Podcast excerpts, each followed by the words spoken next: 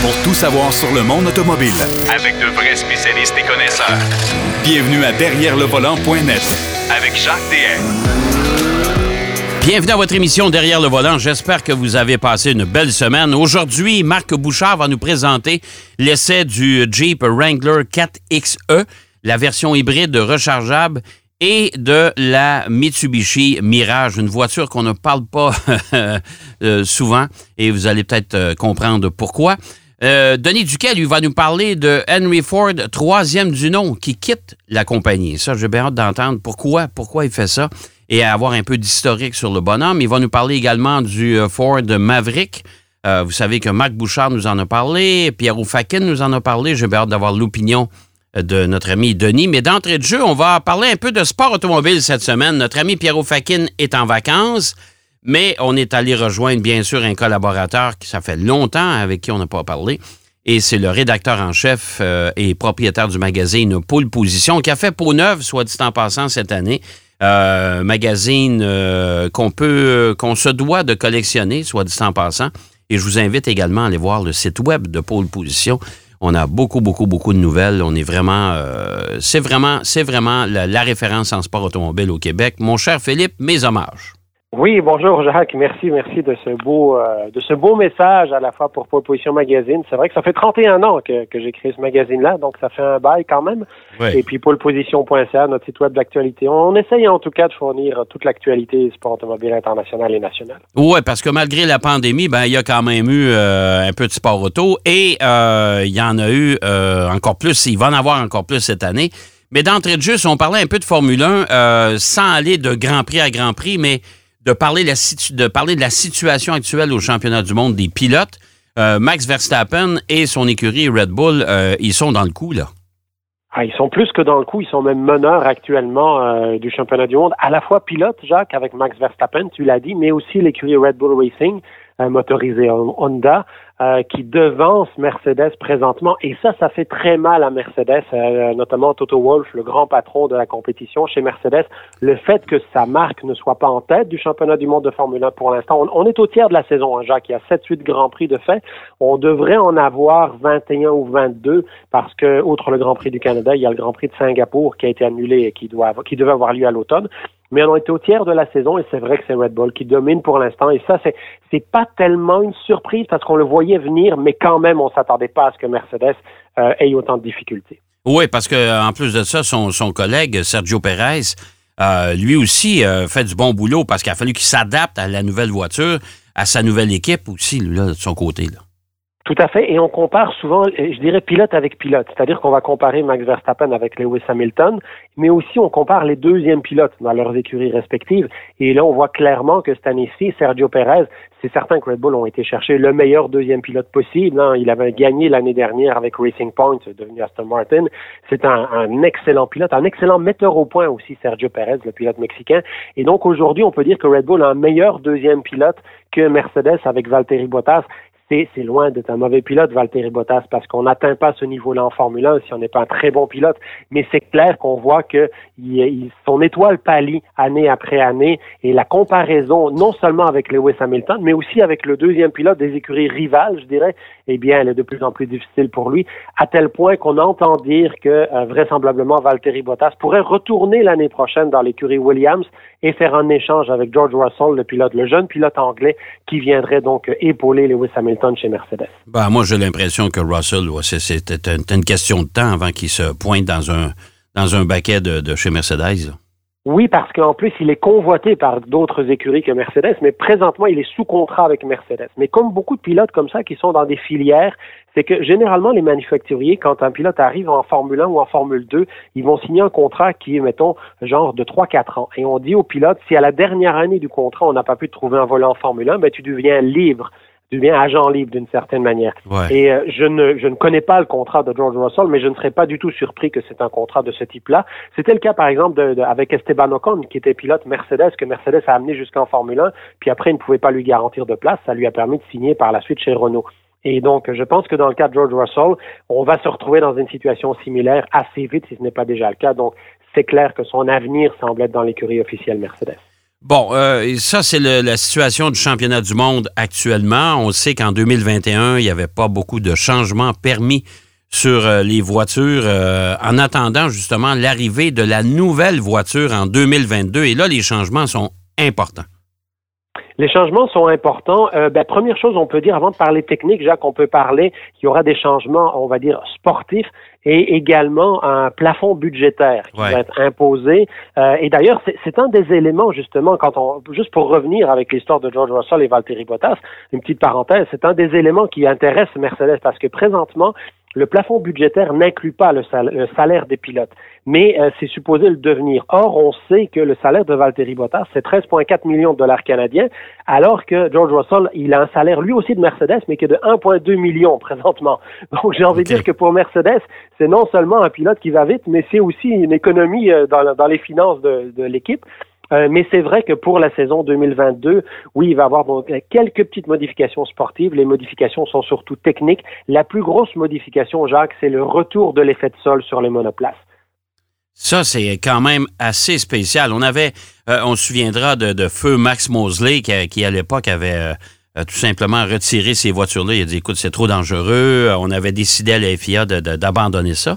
Et là, on revient avec l'effet de sol. Euh, j'espère que c'est mieux élaboré parce que le, fameux effet de sol sur les Formule 1, c'est que la journée que la voiture décolle, mais elle décolle vraiment. Là. Oui, tout à fait. Ben, on l'a vu avec l'effet de sol, a été utilisé encore dans les courses de sport prototype pendant quelques années après la Formule 1. En fait, même tu parlais de Max Mosley, ça remonte même à son prédécesseur Jean-Marie Ballest, ah qui avait fait une guerre euh, assez importante à Bernie Ecclestone, qui lui était un, un tenant des voitures à effet de sol. Mais faut dire qu'à l'époque, on parle des années 80, ces voitures à effet de sol, c'était des jupes aérodynamiques. Et donc, le gros problème des jupes aérodynamiques, ça a été le cas notamment d'un accident mortel comme celui de Patrick Depaillé à Hockenheim en 1980.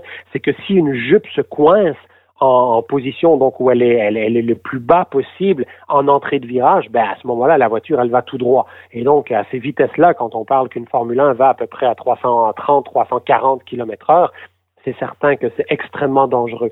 Donc, c'est un autre type d'aérodynamique parce qu'il va être basé vraiment euh, sur l'effet, euh, on va dire, de carrosserie de la voiture. Donc, ce ne sera pas avec des artifices comme autrefois étaient les jupes, mais c'est certain que euh, il va y avoir donc euh, euh, ce, plus gros changement. Et l'autre aspect aussi, c'est que il va falloir vraiment que les, équipes travaillent très très fort parce que le nombre d'améliorations, je dirais aérodynamiques, qui vont pouvoir être introduites sur la voiture, elles vont être très très limitées. Euh, ça va être encore plus limité que ce qu'on retrouve cette année-ci, où on a le système des jetons, où une écurie peut décider, ben moi, je, je dépense des jetons, dans le fond, pour euh, travailler sur la voiture et tout ça. On en a 7 à 8 par saison. Et là, on parle de seulement deux par saison. Donc, deux modifications qui vont pouvoir être faites sur les voitures. Alors, ça va être vraiment très, très contrôlé, encore une fois, pour une question de limitation des coûts. Euh, il n'y aura pas des changements pneumatiques aussi? Je pense qu'on va changer la, la, la, la grandeur des pneus, là. Absolument. Donc euh, là, Pirelli ont déjà commencé à faire des tests. Euh, il va avoir, ça va être un autre pneumatique complètement. Et on sait que cette année-ci, le type de pneu qui est utilisé est très très décrié. On a vu notamment avec les les, les affaissements de pneus. C'était pas des explosions de pneumatiques, mais c'était des affaissements de pneumatiques qui ont engendré les accidents de Lance Stroll et de Max Verstappen euh, à Bakou euh, il y a quelques semaines. Donc euh, c'est vrai que Pirelli est très critiqué pour cela, mais il faut comprendre aussi qu'il y a certaines équipes qui ont parfois joué un petit peu avec la pression maximale des pneus que, que Pirelli recommande en Formule 1. Donc il y a une petite guerre à ce niveau-là. Et là, on va se retrouver avec un autre type de pneumatique complètement. Euh, donc de jantes aussi. alors c'est vrai que ça, ça va modifier beaucoup, beaucoup le comportement de la voiture. L'objectif là-dedans, c'est de rendre les voitures, ou plutôt le, dépassement, plus facile pour les pilotes. Parce que les pilotes se plaignent justement que lorsqu'ils sont en arrière de quelqu'un, ils sont dans les turbulences, et que s'ils n'ont pas le fameux système DRS, donc qui permet de profiter d'un surplus de puissance, je veux dire comme ça, en abaissant les ailerons, euh, en ligne droite dans certaines zones de circuit, eh bien, on est un, c'est quasiment impossible aujourd'hui de dépasser à cause des turbulences. Soit dit en passant, Jacques, c'est une chose qui est reprochée dans beaucoup de séries. Le fait qu'aujourd'hui, on a des voitures qui, d'un point de vue aérodynamique, empêchent beaucoup les dépassements. C'est le cas dans les courses de NASCAR, notamment. C'est pour ça qu'on va là aussi introduire une nouvelle voiture. C'est le cas avec les voitures GT. On reproche un petit peu ça aussi aujourd'hui. Donc, c'est toute la philosophie du sport automobile qui est en train de changer, d'avoir justement des pneumatiques différents et un, moins d'aérodynamique, moins de, de changements, d'amélioration aérodynamique avec la réintroduction de l'effet de sol. Donc, c'est c'est pas juste la Formule 1, c'est l'ensemble de certaines séries de sports automobiles qui vont tout doucement commencer à changer. Puis l'autre changement qu'il faut souligner aussi, c'est qu'on va augmenter la puissance des MGUH, les fameux unités de génération de moteurs euh, en Formule 1. Donc, on va augmenter d'à peu près 3000 tours minutes l'année prochaine euh, la, puissance totale des moteurs. Donc, ça veut dire des voitures qui vont non seulement avoir plus d'appui aérodynamique, mais qui vont être plus puissantes. Donc là encore, on va se retrouver à ce que les voitures vont être plus rapides. Est-ce que c'est une bonne chose? Ça, j'en suis pas tellement certain. Et eh, écoute, on est déjà à 330, 340 km heure ça va commencer à être vite, pas à peu près, là. Hein? oui, absolument. Mais disons que les, législateurs, je veux dire comme ça, la Fédération internationale, mis sur le fait que les Formule 1 vont moins, euh, on le voit par exemple avec les fameux ailerons arrière des Red Bull qui sont tant décriés cette année-ci, cette saison-ci en Formule 1, parce qu'ils s'abaissent complètement, ils, ils bougent beaucoup. Donc, malgré tout, les éléments aérodynamiques comme je disais tout à l'heure, il n'y aura pas de modification ou à peu près pas de modification permise, puis ils vont être plus imposants. On a vu sur les photos des nouvelles Formule 1, on voit clairement que les, les, les appendices aérodynamiques sont beaucoup plus imposants, et donc ça, ça devrait par contre réduire, je dirais, la vitesse de passage en courbe. Et c'est ça qu'on veut surtout empêcher d'une certaine manière, c'est qu'on dit aujourd'hui la vitesse de passage en courbe est tellement élevée que lorsqu'une voiture décroche en bon français, que donc euh, on perd complètement l'adhérence et que le pilote sort de route, c'est là où ça devient extrêmement dangereux. Donc ce qu'on dit ni plus ni moins la nouvelle philosophie, c'est c'est pas grave que ça va aller un petit peu plus vite en ligne droite parce que les voitures vont être vraiment ralenties en virage. OK. Bon, euh, ça c'est du côté de la Formule 1, mais il y a quand même une saison qui débute au Canada. officiellement, là, depuis le week-end dernier, euh, on, a des, euh, on a des courses au Canada. On a des courses, effectivement. Alors, il y a eu des séries euh, qui ont débuté, surtout régionales de l'Ontario, qui ont débuté autour du 20 juin dernier, le, week-end passé, donc à Sport. Mais le vrai gros week-end, le premier week-end vraiment de course pour les séries nationales, c'est en fin de semaine du côté de Shannonville, qui est une autre piste en Ontario, euh, où là, on va se retrouver donc avec euh, les séries Coupe Nissan Sentra. Ça va être le tout premier événement pour la Coupe Nissan Sentra qui succède à, la Coupe Nissan Micra qui a eu six années vraiment exceptionnelles dans le monde du sport automobile canadien. Donc là, c'est la Coupe Nissan Sentra. Il y aura encore des Micra en catégorie 2, mais c'est vraiment ce qui va être très, très intéressant, c'est de voir ces, ces, nouvelles voitures, ces Nissan Sentra. On garde la même philosophie, donc ça, c'est un nouveau championnat dans le monde du sport automobile canadien. On peut dire, Jacques, que le sport automobile canadien va pas si bien que ça. Donc, d'avoir une nouvelle série qui se crée, il faut, vraiment le souligner parce que c'est important. Et puis aussi, à la série SPC, probablement le championnat canadien des voitures de tourisme qui va débuter de ce côté-là. Donc, enfin, c'est reparti. Bon, ben écoute, ça, c'est une sacrée bonne nouvelle. Et il y aura bien sûr la série Pintaze en NASCAR aussi qui devrait débuter euh, sous peu. Là, je sais pas, mais c'est quelque part au mois de juillet, je pense. Ouais, début août, en fait. Le premier août, euh, ils ont modifié beaucoup le calendrier. Il faut comprendre que les organisateurs de Pinty, c'est pas les plus grands communicateurs. Là. Disons que ça a pris beaucoup, beaucoup de temps avant qu'ils soient capables de produire un calendrier modifié, juste pour euh, la compréhension de tout le monde. Ils ont mis à peu près deux mois et demi de plus que la Coupe Nissan Sentra ou bien le SPC pour produire un calendrier modifié. Donc, on a envie de dire, parfois, NASCAR, c'est des très belles séries, mais c'est un gros bateau à faire bouger. Alors, euh, les décisions sont un petit peu plus longues. Donc la série Pinties, NASCAR Pinties, effectivement, début août. Euh, après ça, il y aura deux semaines après le Grand Prix Trois-Rivières qui devrait avoir lieu. Ça, c'est une autre bonne nouvelle. Puis le championnat canadien des rallyes, lui, va débuter début juillet, le 3 juillet en Gaspésie, du côté du rallye Baie des Chaleurs. Et ça, c'est important aussi à le souligner, Jacques, parce que ça fait un an et demi qu'il n'y a pas eu de rallye au Québec. Donc euh, vraiment, ça a été un gros, gros problème là avec toutes les normes euh, sanitaires et tout ça qu'il fallait respecter. Et c'est compliqué pour une, une, épreuve de circuit, mais c'est compliqué aussi pour un rallye, bien entendu. Mais là, ça va reprendre du côté du rallye Baie des Chaleurs et de la Gaspésie. Et il y aura un rallye de, de, de Charlevoix aussi, j'espère, cette année-là. On l'espère, on l'espère. C'est certain que le, le, rallye de Charlevoix, c'est un classique dans le monde euh, du sport automobile, je dirais quasiment nord-américain. Euh, parce que c'est à peu près le seul rallye d'ailleurs euh, canadien que les médias européens ils en parlent parce qu'il a fait partie, il a été sous observation même championnat du monde il y a une vingtaine d'années.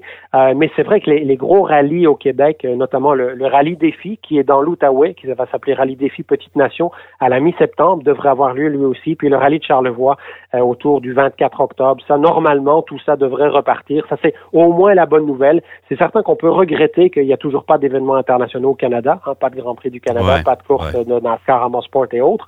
Euh, malheureusement, quand on voit qu'aux États-Unis tout est rouvert, en Europe aussi, mais malheureusement, on n'aura pas encore cette année-ci d'événements internationaux. Mais la bonne nouvelle, c'est qu'au moins il y aura des événements nationaux. Alors, faut faut savoir se réjouir de, cette situation-là. Euh, Est-ce que tu penses, euh, en terminant, qu'il y aura éventuellement, dans un avenir approché, une manche du championnat du monde des rallyes au Québec? C'est la volonté de la Fédération internationale, mais le problème, Jacques, c'est que la Fédération internationale voudrait ajouter au calendrier du championnat du monde une épreuve en hiver. Parce que eux, le problème qu'ils ont, c'est que présentement, depuis quelques années, le rallye de Suède, d'ailleurs, il a encore été annulé cette année-ci, et il a lieu dans des régions où il n'y a pas assez de neige. Et donc, on se retrouve que les pilotes sont sur la terre après euh, 15 kilomètres d'épreuve. OK? Et donc là, ils ont créé une deuxième épreuve en Finlande dans le cercle polaire arctique. Donc là, ils étaient certains de trouver Dieu. de la neige et de la glace. Ouais, ouais. Mais c'est certain que ça fait deux épreuves en Finlande, puis euh, c'est un petit pays quand même, c'est pas évident. Et donc la Fédération internationale voudrait qu'il y ait un rallye de championnat du monde, et spécialement au Québec. On a parlé de rallye de Charlevoix, on a parlé à un moment donné du secteur de l'Outaouais aussi, avec un centre névralgique, un quartier général qui serait dans le coin d'Ottawa. Mais ça prend beaucoup d'argent. faut comprendre que organiser un événement de championnat du monde de, de rallye, c'est à peu près 4 à 5 millions qu'il faut trouver. Oh, Et présentement, il n'y a pas de commanditaire pour ça, malheureusement. Quand on voit que le Grand Prix du Canada n'avait pas de commanditaire titre euh, jusqu'à jusqu'à tout récemment, donc c'est certain que c'est extrêmement complexe.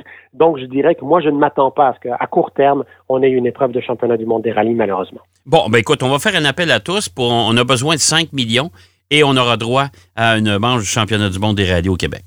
oui, oui, un GoFundMe, puis vous aurez euh, deux, deux cafés gratuits dans la zone de service au mois de février pour aller vous réchauffer. Non, non, c'est vraiment très, très complexe. Puis, euh, c'est vrai que c'est. Il y, a- il y a un groupe qui s'était mis en place qui voulait justement relancer ça, mais c'est Ouais. clair que l'objectif, c'est pas d'aller chercher encore une fois l'argent public, l'argent du gouvernement, non, mais non, trouver non. de l'argent privé. Et ça, c'est pas évident, évidemment, dans la situation actuelle. Ben, merci, mon cher Philippe. Toujours bien intéressant. Puis on va tenter de se reparler quand même un peu plus euh, souvent là, dans l'avenir. C'est toujours avec plaisir, Jacques. Puis une dernière petite chose, si Oui. je peux me permettre, dans la- l'édition, la nouvelle édition du magazine Pole Position, il y a un article de notre collègue René Fagnan qui parle d'un Grand Prix qui a eu lieu dans les années 70 sur la Lune. Oui. Et donc, j'invite les gens, parce que ça, c'est vraiment de l'insolite, et puis Ouais. à aller découvrir ça. Des astronautes qui, avec un engin lunaire, avaient créé une course sur la Lune. Alors, vraiment, c'est quelque chose euh, assez amusant. Puis moi-même, en lisant cet article-là, j'ai appris des choses. Ben, bon, ben écoute, on encourage les gens à se procurer le- la nouvelle édition du magazine Pôle Position. Merci, mon cher Philippe. Merci. Merci, bonne semaine. Euh, Philippe Brasseur qui nous parlait bon, du championnat du monde de Formule 1 actuel, les prochaines voitures, la prochaine génération qui arrivera en 2022, c'est dans pas long quand même. Euh, des courses au Canada, de rallye et, et compagnie. On va en reparler avec euh, Philippe Brasseur dans un avenir assez rapproché. On va aller faire une pause. Au retour de la pause, Denis Duquet est avec nous. Derrière le volant. De retour après la pause. Pour plus de contenu automobile, Derrière le volant.net.